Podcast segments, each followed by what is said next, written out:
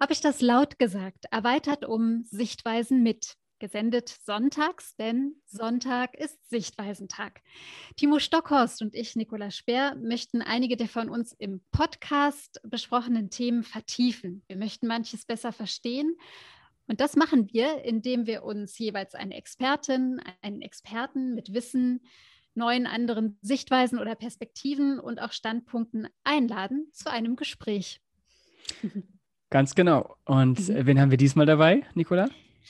Ach, das ist spannend, denn diesmal haben wir wieder eine Frau.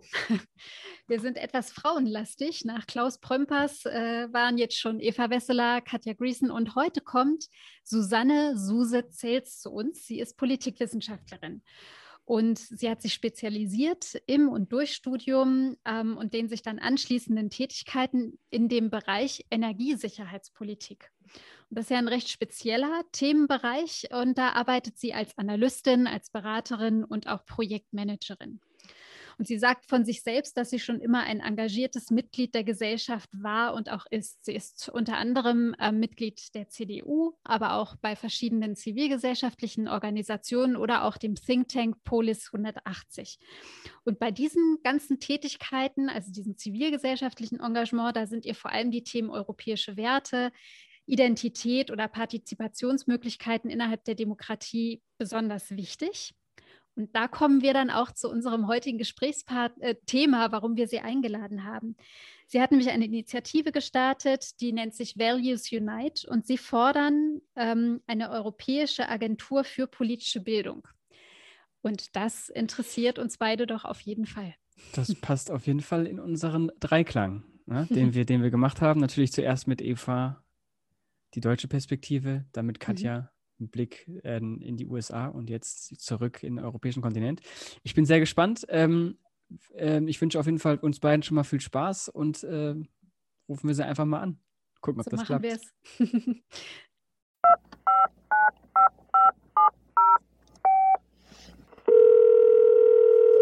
Hallo Susanne. Hallo Timo. Schön, dass du da bist. Danke für die Einladung. Ich freue mich dabei zu sein. Das ist schön. Auch von mir ein Hallo. Hi. Sehr schön. Wir lernen uns heute erst kennen. Susanne, Suse, was soll ich sagen? Was ist besser? Gerne Suse. Eigentlich nennen mich alle so. okay, dann verwenden wir das jetzt hier auch im Podcast und ähm, ich freue mich, dass du da bist. Ähm, ja, als, als Dritte in unserer, man könnte schon fast sagen, Gesprächsreihe, die sich mit dem Themenfeld politische Bildung befasst. Und du bist also auch in diesem, ähm, ja, zumindest sehr interessiert daran, was politische Bildung für unsere Gesellschaft, für demokratische Prozesse ähm, betrifft. Und da jetzt vielleicht mal ganz kurz nur, Suse, Wer bist du? Was möchtest du gerne ähm, unseren Zuhörern über dich erzählen? Was wäre dir wichtig? Ja, gerne.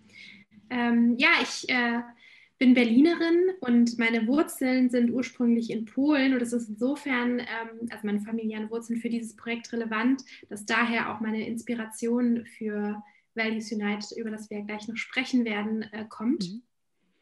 Ich selbst bin mit politischer Bildung in Berührung gekommen ähm, durch mein zivilgesellschaftliches Engagement bei einem Grassroots Think Tank, äh, Polis 180 heißt der in Berlin, wo ich angefangen habe, ähm, so Projekte umzusetzen, wie zum Beispiel den Euromat. Das war ein Wahlhilfetool für europapolitische Themen, was wir einmal zur Bundestagswahl 2017 aufgesetzt haben und dann auch nochmal 2019 für die Europawahl und da tatsächlich auch in sieben Sprachen insgesamt.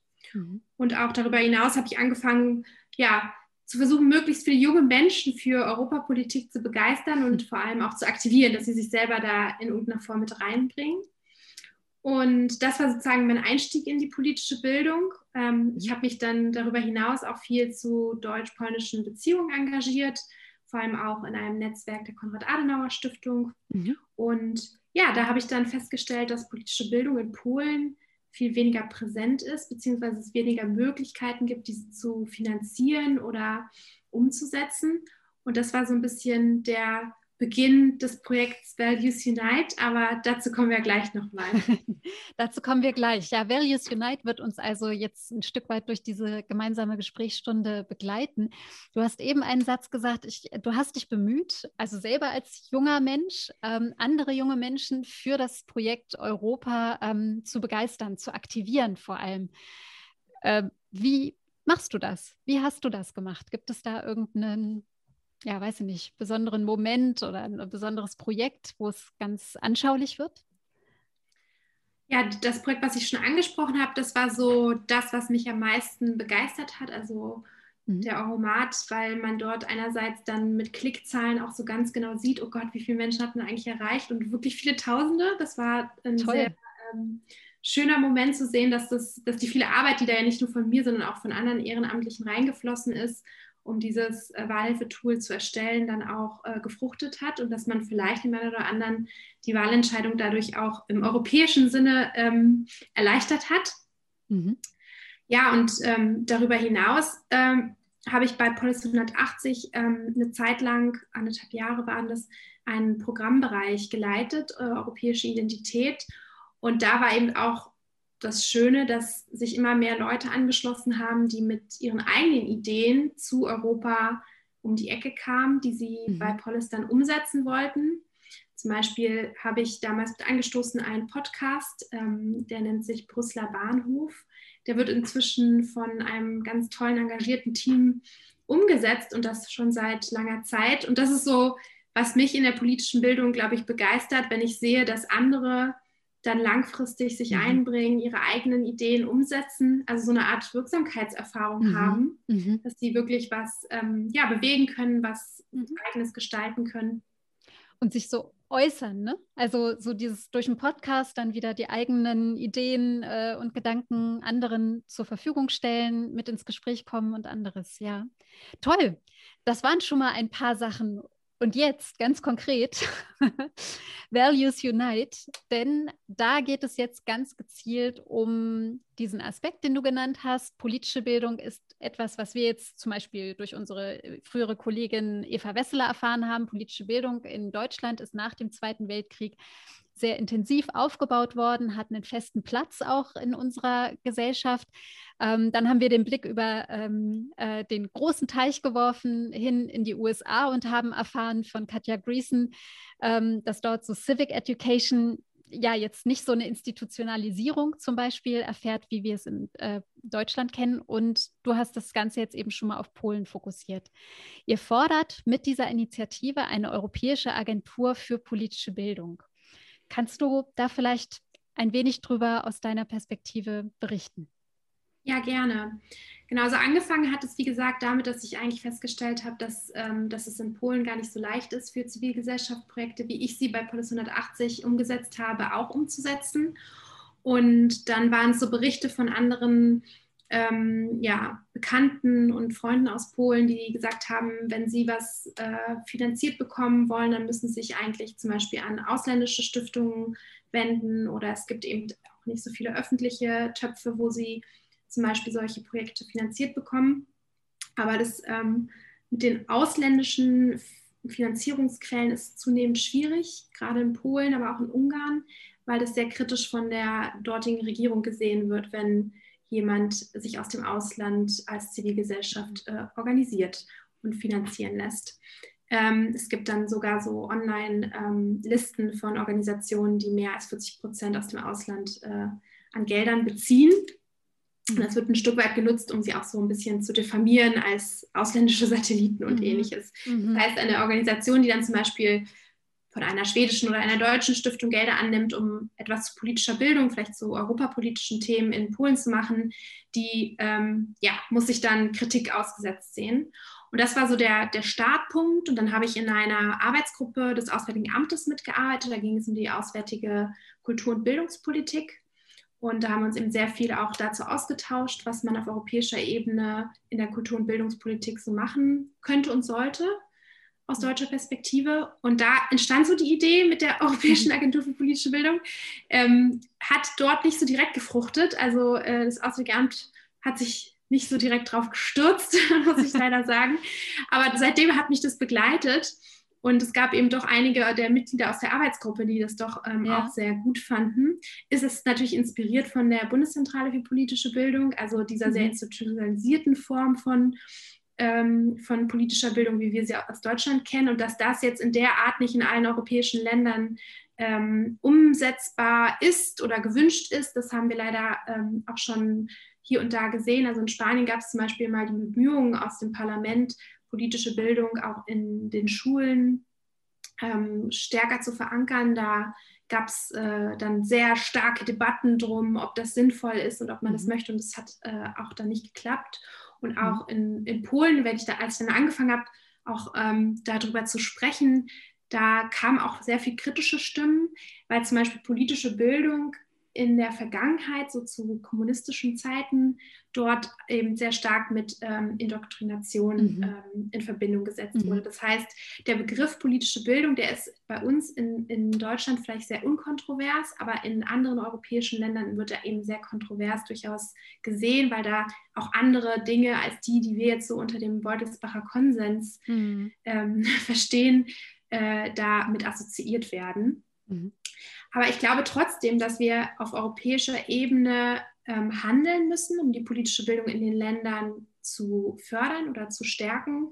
Denn politische Bildung ist ja im Grunde genommen das, was die Bürgerinnen und Bürger dann dazu befähigt, äh, politisch auch ähm, teilzuhaben und mhm. auch gesellschaftlich teilzuhaben, ihre also politischen Rechte auszuüben. Mhm. Und ähm, wenn ich dann sehe, dass es zum Beispiel in Deutschland viele Möglichkeiten gibt, sich politisch zu bilden äh, und in anderen Ländern nicht, dann ähm, ist das mhm. meiner Meinung nach letztlich dann auch eine Ungleichheit in den Möglichkeiten, sich politisch einzubringen und einfach mhm. als Bürger ähm, seiner Stimme Gehör zu verschaffen. Und ähm, dass sich das negativ auswirkt, das sehen wir meiner Meinung nach daran, dass in Polen und Ungarn und in anderen Ländern, wo sowas wie politische Bildung vielleicht auch nicht so ausgeprägt ist, ähm, viele Bürger eben auch ähm, außer, sagen wir mal, durch Demonstration, das haben sie in den letzten vielen Jahren sehr, mhm. sehr stark getan, wenn es zum Beispiel auch zu Verstößen gegen europäische Grundwerte kam, aber in den Parteienstrukturen oder in zivilgesellschaftlichen Strukturen vielleicht weniger mhm. ähm, organisiert sind.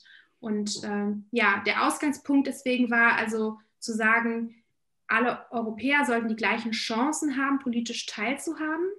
Mhm. Und das heißt, sie müssen auch die gleichen Bildungschancen im ersten Schritt haben. Und dafür auf europäischer Ebene Strukturen zu schaffen, das zu fördern, ist, glaube ich, sehr sinnvoll und mhm. setzt im ersten Schritt auch tatsächlich voraus, vielleicht nochmal konkreter zu erfassen, wie diese Ungleichheiten im Zugang zu politischer Bildung aktuell sind. Mhm. Ich habe mir das natürlich sehr viel angeguckt, bevor wir dann dieses Paper gemeinsam veröffentlicht haben mit äh, Sophie Pornschläge vom European Policy Center wo wir diesen Vorschlag im Detail ausführen. Ähm, aber es ist gar nicht so leicht festzustellen, äh, wie politische Bildung europäisch aufgestellt ist. Also ich kann zum Beispiel sagen, in Deutschland ist, ist das einzige Mitgliedsland, was so eine richtige Institution hat mit vielen Mitarbeitern, mit auch einem ja, großen Posten im äh, deutschen Haushalt für genau. politische Bildung. Mhm. Ähm, es gibt dann noch Luxemburg, die haben ein, eine Stiftung, ähm, die betreibt mhm. das ähm, Zentrum für politische Bildung in Luxemburg. Mhm. Das ist äh, dann also nicht eine nachgestellte Behörde wie bei uns, sondern es ist ähm, immer noch eine unabhängige Organisation. Eigenständig dann, ne? Mhm. Genau. Aber die mhm. haben einen Rahmenvertrag mit der luxemburgischen Regierung und sind jetzt auch, sagen wir mal, ein bisschen langfristiger strukturell mhm. ähm, aufgestellt. Und es gibt so Länder wie die Niederlande, wo auch zwar ähm, Nichtregierungsorganisationen das vor allem umsetzen, aber wo es, sagen wir mal, auch relativ viel äh, Finanzierung ähm, und, und, sagen wir mal, Möglichkeiten gibt, ähm, von der äh, auch äh, Regierung das dann zu machen. Aber ja, in vielen anderen Ländern ist es wirklich eher so ein sich von ähm, Projektförderung zu Projektförderung hangeln. Mhm. Äh, und da ist es auch gar nicht so einfach festzustellen, wie das tatsächlich dann ja, finanziell in den Ländern aussieht. Also es mhm. gibt einfach auch nicht so wirklich Erhebungen dazu. Deswegen sagen wir auch, der erste Schritt müsste eigentlich sein, nochmal ganz genau hinzugucken, abseits von der formalen Bildung, also das, was in der Schule passiert, mhm. was passiert denn in der nonformalen und informellen Bildung mhm. in Europa? Ähm, und, und wie ist die finanziell strukturell aufgestellt. Mhm. Und dann könnte man nochmal den, gemeinsam, den gemeinsamen Nenner suchen. Ne? Genau. mhm. Da ja. habe ich schon mal direkt eine Verständnisfrage vielleicht. Ähm, und zwar, du sagtest gerade eben, wenn wir ein Stück zurückgehen, dass das Auswärtige Amt jetzt not äh, so amused war, beziehungsweise es nicht so, nicht so aufgenommen hat, wie du das vielleicht dir gerne vorgestellt hättest. Kannst du da vielleicht nochmal die, die Gründe nennen? Weil ich finde theoretisch, also so rein von der von der Idee ähm, ist es für mich, der sich eben, also der sich mit Europapolitik auskennt und ebenfalls in diesem Metier mehr oder weniger arbeitet, ähm, ist es sinnvoll und tatsächlich so, so ein logischer nächster Schritt. Ähm, was waren so denn die, die Kritikpunkte oder warum war das nicht so, wie du dir das vielleicht erhofft hast? Hm. Ich glaube, am Ende hat es einfach nicht so eine Priorität in deren ähm, Strategie dann gehabt, zu sagen, sowas, sowas sollte man auf europäischer Ebene machen. Und es waren natürlich Bedenken da, was die Umsetzung anbelangt. Mhm. Also äh, dass das Thema politische Bildung immer ein kontroverses ist, das sieht man ja durchaus auch in Deutschland. Also da wird ja auch immer mal wieder kontrovers über politische Bildung ähm, diskutiert. Zum Beispiel gab es ja den letzten ähm, äh, im letzten Jugendbericht der Bundesregierung auch kritische Anmerkungen bezüglich der Überparteilichkeit äh, der politischen Bildung. Also es ist ja, es ist einfach per se ein politisches Thema und deswegen von Natur aus auch mal kontrovers. Mhm. Und auf europäischer Ebene sehen wir ja gerade, dass wir wirklich sehr kontrovers über sowas wie europäische Werte ähm, diskutieren, darüber, was überhaupt Demokratie und Rechtsstaatlichkeit mhm. ist zu einem Grad, der uns sogar lähmt in unserer gemeinsamen Politik in vielen Bereichen. Und deswegen ähm, waren auch Bedenken da, inwiefern jetzt politisch das umsetzbar ist, so etwas ähm, auf europäischer Ebene einzurichten. Mhm diese Bedenken teile ich natürlich auch. Also ich, mir ist schon klar, dass, ähm, dass wenn es schon in, im Inland, also von einigen Mitgliedsländern schwierig ist, das Thema institutionell anzusiedeln, mhm. ähm, diese Länder es natürlich auch kritisch sehen werden, das auf europäischer Ebene zu institutionalisieren. Ich glaube aber, dass also die langfristige Vision, die wir dann irgendwie formuliert haben, ist, ähm, dass man zum Beispiel erstmal eine Plattform schafft, eine europäische, wo sich beispielsweise politische Bildner aus allen ähm, europäischen Mitgliedsländern vernetzen können, wo es einen Wissenstransfer gibt, wo man gemeinsam Best Practices erarbeiten kann. Und das werden schon so die nächsten Schritte in Richtung äh, politische Bildung in allen Mitgliedsländern fördern und, und äh, verbessern, den Zugang verbessern. Ähm, und sagen wir so, dieses Ziel der Agentur oder einer nachgestellten Behörde auf europäischer Ebene, die das dann wirklich so strukturell langfristig sichern könnte, das ähm, kann eben auch ein sehr langfristiges sein, wenn man sich die aktuelle politische Lage in der EU anschaut. Mhm. Also da wäre jetzt, Timo, du, du atmest zwar auch gerade schon ein, aber lass mich mal vor. Mhm. Ähm, also ich finde, was, was sich dabei jetzt so ein Stück weit ähm, herauskristallisiert, ist die eine Frage nach, warum überhaupt politische Bildung quasi wie, so für, alle Europäer. Also auch da so erstmal so diese Zielsetzung. Warum ist das was Wichtiges? Also ich kann das jetzt mir auch herleiten, aber vielleicht, dass wir das nochmal so ein Stück weit benennen. Und die zweite Frage, die da mit so ein Stück weit in Verbindung steht, ist, dass wir ja äh, schon seit vielen Jahren zum Beispiel diese Programme haben wie ähm, Erasmus Plus oder das Europäische Solidaritätskorps.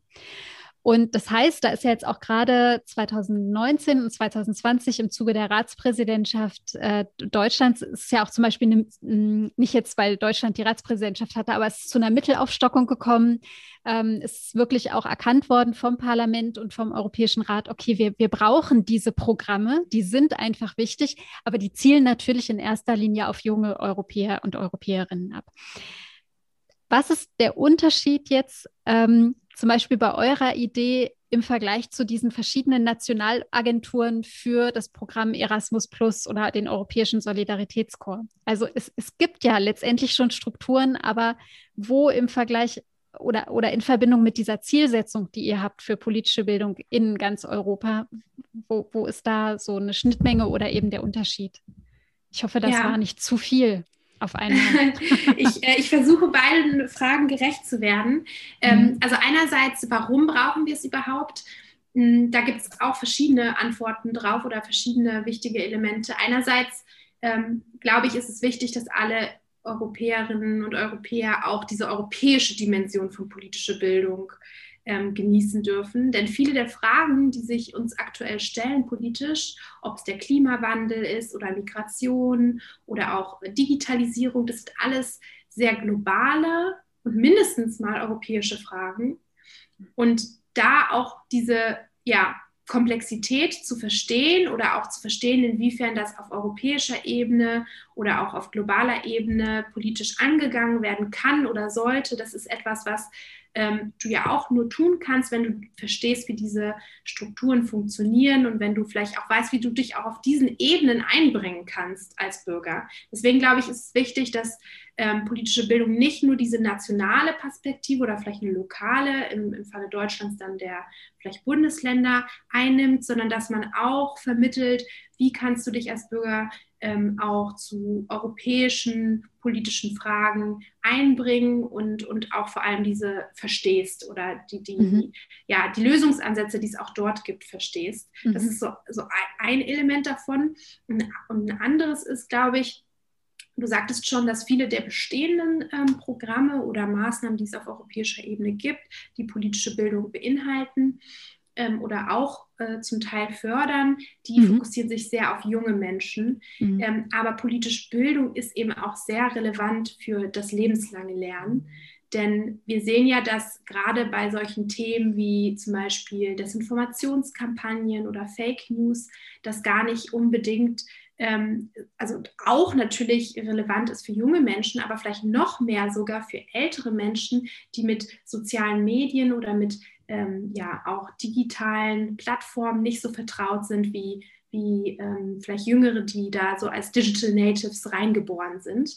Das heißt, ähm, es ist, glaube ich, ganz wichtig, dass wir dieses Thema politische Bildung oder auf europäischer Ebene sagt man dann immer Citizens Competence, Citizenship Competence, ähm, dass wir das nicht nur auf, auf junge Menschen beziehen, sondern auch auf wirklich äh, alle Altersgruppen. Und es gibt auf europäischer Ebene auch ähm, von 2018 eine Resolution des, äh, des Europäischen Rats, der dann acht äh, Key Competences beschreibt. Und eine davon mhm. ist ähm, äh, politische Bildung, ähm, fürs lebenslange Lernen. Mhm. Also wenn wir lebenslanges Lernen ernsthaft betreiben wollen, dann muss politische Bildung ein Element davon sein. Mhm. Und jetzt nochmal vielleicht kurz zu deiner zweiten Frage. Also Erasmus Plus, DERCOS und bestehende Strukturen. Selbstverständlich ähm, müssen diese bestehenden Strukturen dann auch genutzt werden. Also unser äh, Ansinn ist überhaupt nicht zu sagen, dass, ähm, dass man jetzt alles von, von neuem irgendwie aufbauen muss, sondern das sind alles Strukturen, die man sinnvoll nutzen kann. Mhm. Aber was so ein bisschen fehlt, ist wirklich irgendwie eine übergreifende Plattform oder ein übergreifender Ort für einmal auch so die Verbreitung vielleicht von äh, guten politischen Bildungsformaten und, und äh, Tools. Also sowas, mein Beispiel ist dann immer der Valomat. Mhm. Der Valomat kommt ursprünglich aus den Niederlanden. Ähm, da wurde das sozusagen das erste Mal eingeführt und sinnvoll umgesetzt und äh, wurde von Bürgern ja auch sehr gut angenommen. Die äh, Bundeszentrale für politische Bildung hat es nach Deutschland geholt und hat es hier dann auch äh, umgesetzt. Mhm. Es gibt viele ähm, Länder in Europa, die äh, bei denen ist so, so ein Wahlhilfetool noch nicht sehr etabliert oder es gibt da auch eben dann nicht die BPB, die das dort implementiert. Und deswegen würde ich sagen, dass es so eine europäische Plattform geben muss, die solche Formate dann auch in die Breite trägt und auch andere gute Formate. Also wir haben ja nicht nur den Valomat, ähm, sondern vielleicht auch ähm, Simulationen oder deliberative Formate, die äh, Menschen dazu aktivieren, sich politisch einzubringen. Und das gibt es äh, bis jetzt noch nicht. Also es gibt immer diese mhm. einzelnen Projekte, wo vielleicht auch gute äh, Materialien erarbeitet werden oder es gibt eben die nationalen Agenturen, die dann zum Beispiel Gelder mhm. aus Erasmus Plus vergeben. Mhm. Aber es gibt nicht so diese zentrale Anlaufstelle für politische Bildner europaweit und auch nicht so wirklich ja, diesen Austausch zwischen den politischen Bildnern in, in der EU. Es gibt Vielleicht ein, ein letztes Beispiel noch. Es gibt ein äh, Netzwerk, das nennt sich Networking European Citizenship Education von der Bundeszentrale für politische Bildung ähm, ins Leben gerufen. Also auch wieder sehr, äh, sagen wir mal, aus Deutschland ausgehend. Und da sind schon einige Länder vertreten mit Organisationen, aber noch bei weitem nicht alle.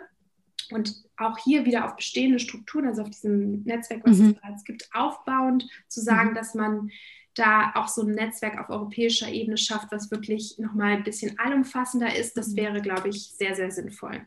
Mhm. Nee, mach du jetzt. Du hast gerade angefangen. du hast ähm, schon gesagt, Bestehendes soll genutzt werden, ja, um dann so eine europaweite Agentur oder Einrichtung und Anlaufstelle mh, hm, zu erschaffen. In eurem äh, Papier steht ja auch drin, dass ihr quasi so die schon bestehenden Partner, Akteure und Kooperationen auch mit mit gezielt ansprechen und nutzen wollt. Ähm, und da, ähm, also zum Beispiel an der EAO, wir haben ja auch viele internationale Partner, schon teilweise seit vielen Jahren. Da ist ja viel auch gewachsen, auch an Erfahrungsschatz und an, ähm, an Themen und gemeinsamen Kontroversen und, und, und anderem. Ähm, wie, wie ist es denn da jetzt, das so auf den Weg zu bringen oder zu implementieren? Also holt ihr jetzt zum Beispiel ähm, Politiker, Politikerinnen auf europäischer Ebene mit dazu ins Boot oder holt ihr vor allem euch Unterstützung von ja, einzelnen aus einzelnen Ländern ähm, oder eben auch Akteure, also schon aktive, ähm, die eben in so einem Netzwerk, wie du es eben beschrieben hast, schon ähm, dabei sind. Ja, also ich habe ähm, seitdem wir dieses äh, Papier gemeinsam veröffentlicht haben, jetzt vor allem daran gearbeitet, das in den politischen Betrieb reinzubringen, diese Idee. Also das ist auch eigentlich, ähm, warum äh, ich Values Unite äh, gegründet habe, als Initiative, die eigentlich das erstmal politisch äh, fordert und, und ähm, in die Politik reintreibt. Und ähm, ich war wirklich angetan, wie schnell sich auch Abgeordnete gefunden haben, die das ähm, unterstützen wollen und die das für eine sinnvolle und gute Sache halten. Auf europäischer Ebene wurde es tatsächlich sogar schon im Europäischen Parlament als Änderungsantrag für eine Opinion im äh, zuständigen Ausschuss eingebracht. Toll. Das ist noch nicht abgestimmt, deswegen ähm, kann ich noch mhm. nicht äh, wirklich sagen, ob das jetzt äh, schon ein erster kleiner Erfolg ist, aber äh, es ist zumindest jetzt schon mal eingebracht worden und viele in dem Ausschuss, also in dem Kultausschuss, der auch für Bildung zuständig ist, haben halt wirklich gesagt, dass sie das also auch für sehr notwendig halten und mit unterstützen wollen. Und was ich jetzt versuche zu machen, ist ähm, erstmal ein Pilotprojekt dazu zu starten. Auf europäischer Ebene gibt es ja ähm, die Möglichkeit, Pilotprojekte und vorbereitende Maßnahmen umzusetzen, äh, die ähm, ein ja, erster Schritt in Richtung dann einer wirklichen Gesetzesinitiative ähm, oder eines, einer Haushaltslinie, die dann für langfristig geschaffen wird, sind. Und ähm, ich bin jetzt gerade dabei mit mehreren Abgeordneten, die das eben sehr tatkräftig unterstützen, ähm, so ein Pilotprojekt äh, zu, äh, ja, vor allem mit der Kommission nochmal abzustimmen und dann ähm, als Antrag im Europäischen Parlament einzubringen. Mhm. Und die Hoffnung wäre, dass ähm, dieses Pilotprojekt dann auch dieses Jahr bewilligt wird und man zumindest mal anfangen kann, das, was wir da so an Ideen skizziert haben, auszuprobieren und zu schauen, ob das wirklich ähm, politischen Bildnern in anderen Mitgliedsländern hilft, ähm, ihre Arbeit zu tun und inwiefern das vielleicht auch noch ausbauwürdig und fähig ist. Mhm. Aber toll schon mal. Ist ja schon ein Baustein. Ja, ich, mhm. ich, ja ich danke. Auch, also ich finde es auch wahnsinnig spannend und auch mhm. äh, das, es klingt schon ziemlich weit, aber trotzdem ist man ja noch ganz am Anfang. So, das ist, glaube ich, und äh, ich will dann mal kurz vielleicht nochmal das für mich zusammenfassen und du müsstest dann sagen, ob ich das damit richtig liege. Also das Thema ähm, Politi äh, Europäische Agentur für politische Bildung ist eher so eine Art Plattform und man kann es nicht direkt vergleichen mit dem, was wir zum Beispiel ja, jetzt hier in Deutschland halt so haben, ist keine richtige Institution, die letztendlich auch eigene Fördergelder bereitstellt, sondern ist erstmal eine Plattform, Austausch, äh, Best Practice, Monitoring, so wie es tatsächlich auch in den Aufgaben steht. Und wäre dann, also das ist die erste Frage, und zweitens wäre dann tatsächlich Stand jetzt, ohne das Monitoring, dein Wunsch, dann tatsächlich auch so eine Institution zu haben, die dann letztendlich äh, neben der Kommission und neben Erasmus Plus das Ganze so, so ein bisschen unabhängig organisiert? Oder? Also mein Wunsch wäre schon, dass wir langfristig diese Institution haben. Wir haben ja zum Beispiel auch eine dezentrale Agentur auf europäischer Ebene für Weiterbildung. Die mhm. fördert eben auch, dass ähm, Weiterbildungs- und Ausbildungsprogramme in allen Mitgliedsländern ähm, sozusagen ja, unterstützt, entwickelt werden. Und sowas für politische Bildung halte ich schon für absolut sinnvoll, auch neben den bestehenden äh, Programmen. Ähm, Im ersten Schritt wäre es so, wie du es skizziert hast, aber eine Plattform, die erstmal bestimmte Elemente von diesen Aufgaben, die wir vorschlagen, ähm, umsetzen könnte ähm, um wirklich ein Förderprogramm, so wie wir es äh, auch bei der BPB kennen, dass sie wirklich selber Gelder vergibt, um politische Bildung dann zu ermöglichen, also Projekte zu ermöglichen. Um das äh, zu schaffen, müsste man ja doch ein bisschen mehr aus dem europäischen Haushalt zur Verfügung gestellt bekommen. Also so ein Pilotprojekt ähm, im Europäischen Parlament kann bis zu zwei Millionen für bis zu zwei Jahre äh, bekommen.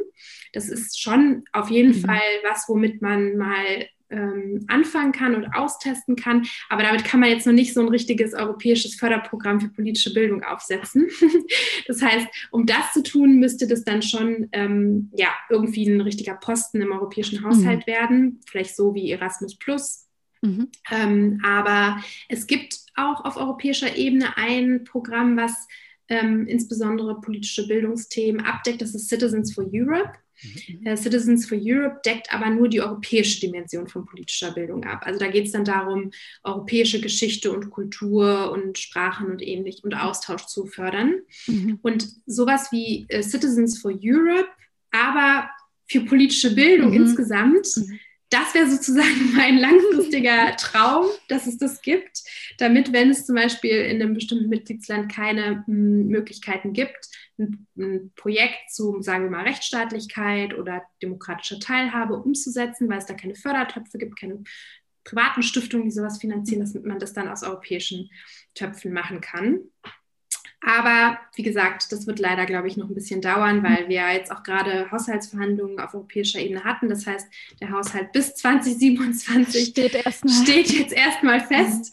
Und ähm, deswegen sage ich immer, dass ja vielleicht der nächste Haushalt sowas beinhalten könnte. Das wäre doch mal so eine Zielsetzung, mit der man erstmal arbeiten kann. Ja, und die so vorbereiten. Und gibt es bei den Unterstützern, gibt es da irgendwie ähm, eine Parteizugehörigkeit, die sich so herauskristallisiert? Also mhm. sind das bestimmte Fraktionen oder bestimmte Parteien, die eher Ja sagen als andere? Also ich habe äh, ganz, ähm, äh, ganz aktiv also überparteilich angesprochen und jetzt nicht nur bestimmte Parteigruppen, wobei mhm. ich zugeben muss, ich habe es bei ein paar nicht versucht, ähm, mhm. bei denen ich ähm, jetzt auch wenig Zuspruch vermute. Die haben sich nämlich schon im äh, Kultausschuss so kritisch gegen jeglicher auch nur Form von politischer Bildung ausgesprochen und ähm, oder auch Förderung von politischer Teilhabe, mhm. dass, dass ich das da jetzt nicht nochmal probiert habe. Aber ähm, also äh, aktuell sind dabei sowohl die Liberalen als auch die Konservativen, die Sozialdemokraten und auch die Grünen mhm. ähm, aus dem Kultausschuss bzw. dem Europäischen Parlament als Unterstützer. Und das wäre auch mein Ziel, dass sozusagen die ja, demokratische Mitte da alle, dass da alle mitmachen. Mhm, klasse. Ja, klingt gut. Sehr gut. Und ich habe jetzt, ich hätte jetzt vielleicht noch so eine, so eine Frage. Ach, die Linke, Entschuldigung. Oh ja. Stimmt. Mensch, die demokratische Mitte ohne die Linke würde was fehlen. Alles klar.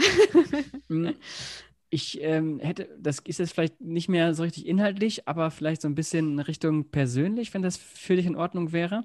Ähm, und zwar, du hast jetzt gerade gesagt, das ist ein Langzeitprojekt, vermutlich auch, zumindest wäre es dein Wunsch, äh, dass es auch irgendwie Langzeitprojekt äh, wird. Und dann wäre einfach so meine, meine einfache Frage, wie wird man denn das, was du bist? Also ja. ist das, also ich stelle mir jetzt gerade vor, ich finde das sehr, sehr spannend, was du machst. Äh, ich bin aber angestellt und das klingt für mich, ähm, naja, wie soll ich das jetzt sagen? Äh, so wie so, ein, wie so ein Traum quasi. Man kann so Projekte machen und man kann das von hier oder da. Ich habe meinen Laptop. Ähm, und ich arbeite, ich mache das, was mir Spaß macht, das, was meine Überzeugung ist. Und das klingt jetzt erstmal ganz positiv.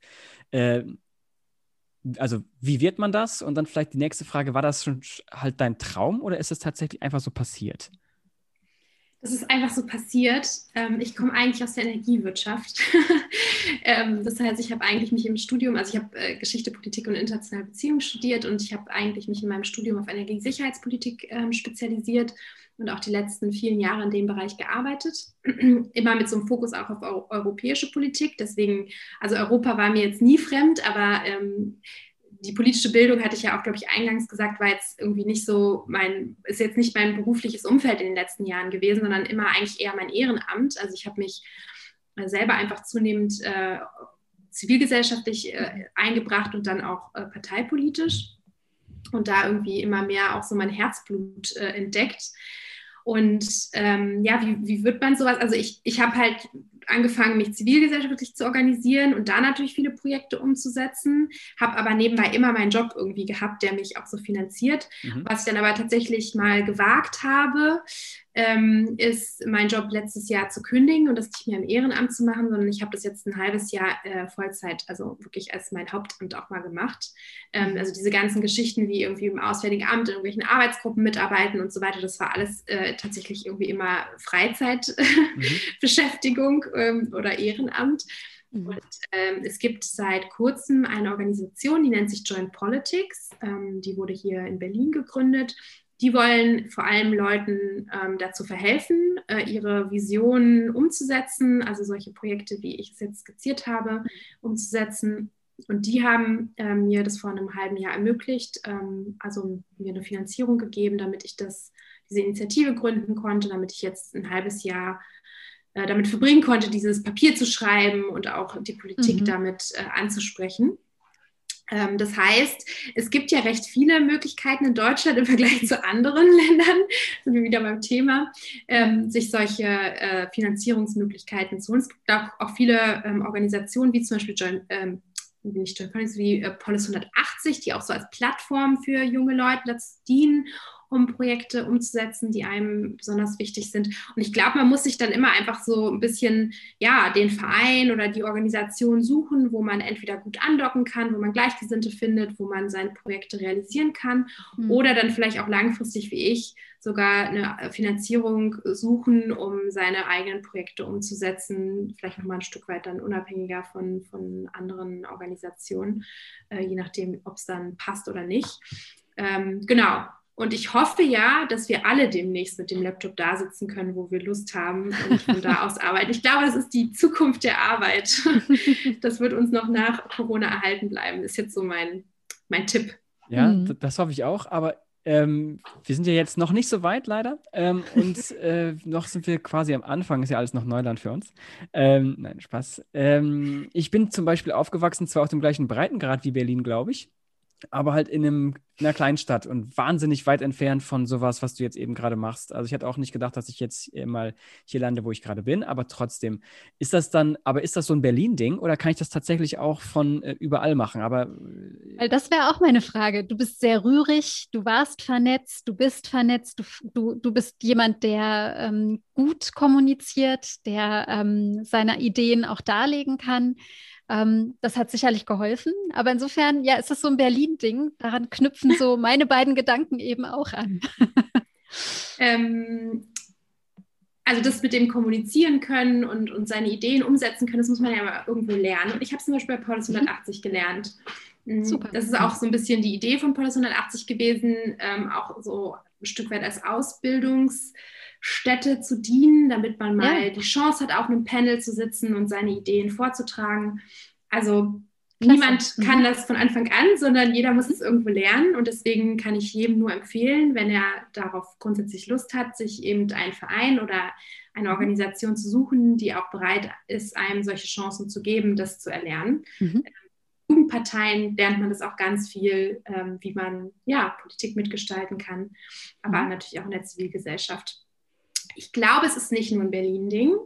Ähm, ich selbst ähm, habe auch viele, viele Jahre außerhalb von Berlin äh, gelebt, also im Studium auch in einer kleinen Stadt beispielsweise. Das heißt, äh, ich bin auch irgendwie, das war 2011, zurück nach Berlin gekommen und hier und habe hier eigentlich mehr oder weniger bei Null angefangen, was jetzt irgendwie Vernetzung oder ja, ähm, überhaupt so Engagement anbelangt. Und ähm, neben mir wurde zum Beispiel auch jemand aus Magdeburg ähm, gefördert in den mhm. letzten sechs Monaten, der dort einen Verein gegründet hat, gemeinsam handeln, wo er auch ähm, mit ganz vielen Menschen versucht, Politik zu gestalten. Also ich glaube, es gibt schon auch in Deutschland zumindest recht viele Möglichkeiten, mhm. in Kleinstädten oder auch außerhalb von Berlins ähm, sowas zu machen. Ähm, jetzt weiß ich natürlich nicht, ob das äh, wirklich in, in jeder Ecke Deutschlands so möglich ist. Und natürlich ist man in Berlin besonders nah dran an den Entscheidern. Aber ich mache ja zum Beispiel Europapolitik. Mhm. Und die ist ja gar nicht äh, primär in Berlin. Die ist nicht um die, ja Ecke, allem, ja. Genau, vor allem in Brüssel. Und ich habe zwar selber auch ein bisschen unter der Pandemie gelitten, weil ich natürlich super gerne auch mit all diesen Menschen persönlich in Kontakt getreten wäre und auch mit den Abgeordneten persönlich gesprochen hätte, weil man dann, glaube ich, schon nochmal ja, äh, teilweise einfach mehr bewegen kann, wenn man auch so auf äh, persönlicher Ebene in den Austausch tritt. Mhm. Andererseits hat es mir zum Beispiel sehr geholfen, weil alles, was ich jetzt in den letzten sechs Monaten gemacht habe, hat natürlich digital stattgefunden. Alle Gespräche, alle Veranstaltungen und die Bereitschaft äh, war sehr groß, sich auch digital auszutauschen. Ich weiß nicht, ob das vor Corona mhm. so gewesen wäre.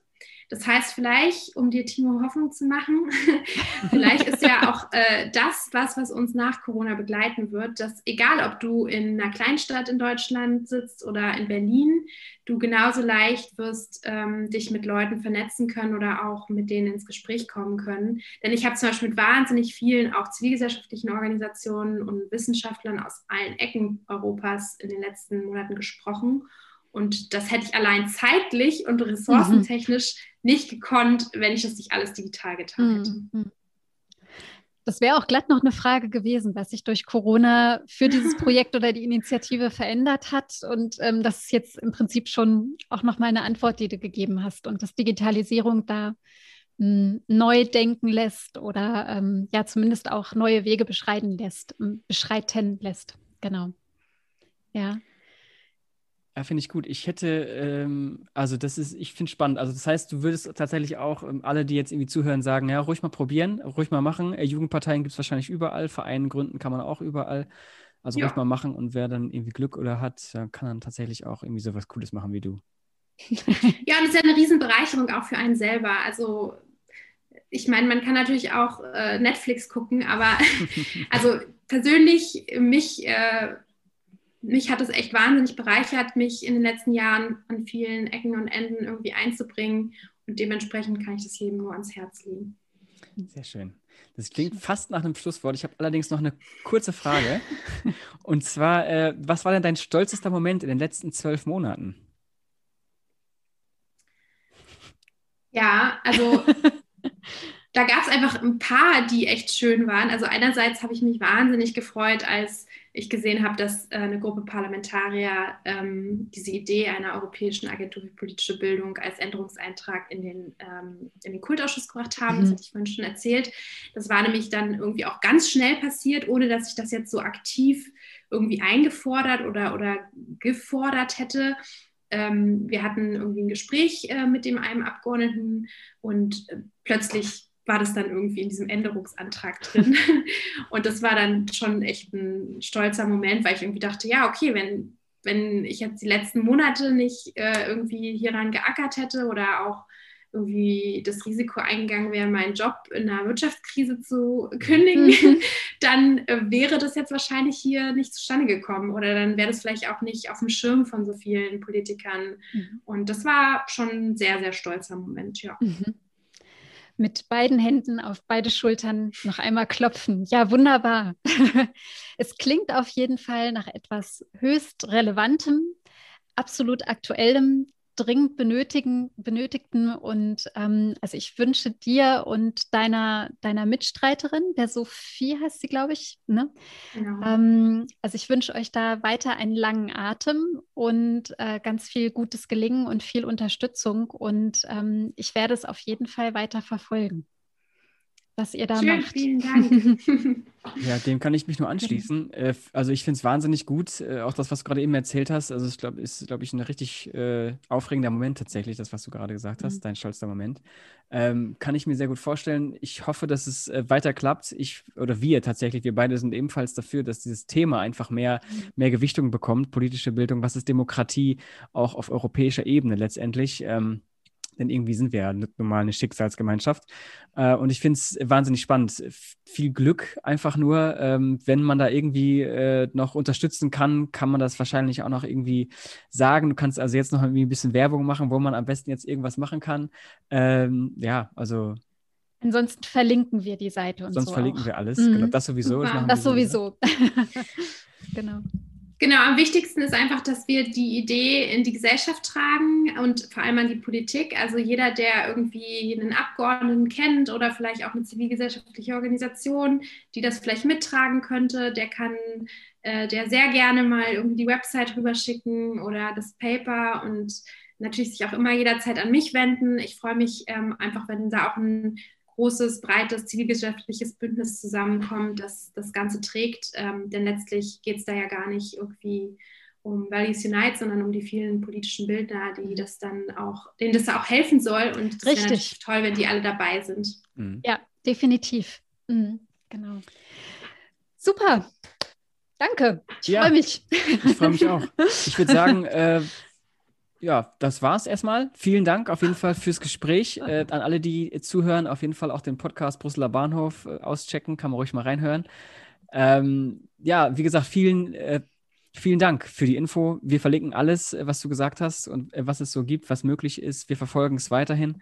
Ähm, und ja, ich hoffe, bis bald. Bis bald. Ciao. Tschüss, Susanne. So, Nicola, das war's. Wie hat's dir gefallen? Wie fandest du es? Mm, Das war ein Gespräch, das mich, ähm, also das mich sehr angeregt hat, weil da einfach so unglaublich viele Informationen drin waren. Und ähm, ich muss sagen, dass mich Suse sehr beeindruckt hat mit ihrer Klarheit, Mhm. ähm, mit ihrem Wissen und auch so mit ihrem Engagement einfach, was in, in jeder Aussage auch dann so für mich rübergekommen ist. Und da steckt unheimlich viel drin. Wir hatten jetzt eben im Nachgespräch auch noch ein paar Aspekte genannt, die wir, ach, da hätten wir noch eine Stunde locker drüber sprechen Ja. können. Es ist sicherlich nicht alles angesprochen worden, aber es ist so dieser erste Einblick in, in dieses Thema gewesen. Mhm. Und ähm, das fand ich jetzt schon mal total gut. Ja. Ja, finde ich auch. Also ich finde es faszinierend, ich finde es auch motivierend tatsächlich. Ähm, und ich finde es auch gut, dass wir jetzt, wir sind gerade so mitten beim Anfang dabei. Sie hat zwar erzählt, sie ist schon lange dabei, Mhm. ja, aber wir sind Mhm. jetzt gerade mit dem Anfang dabei und ich bin sehr Mhm. gespannt, wie sich das entwickelt. Ähm, Mhm. Vielleicht können wir hier und da noch mal ein paar Infos streuen, wenn wir irgendwas hören. Also für, für diese Sache würde ich das sehr gerne machen und Ja. unterstützen. Definitiv. Ja, war klasse. Hat mir auch sehr gut gefallen. Ähm, ich würde sagen, schönen Sonntag alle. Allen. Ah, oh Gott. Schönen Sonntag allen. Ähm, vielen Dank fürs Zuhören. Vielen Dank fürs Gespräch, Nicola. Ähm, Sonntag ist Sichtweisentag. Äh, genießt das restliche Wochenende und bis zum nächsten Mal. Ciao. Tschüss.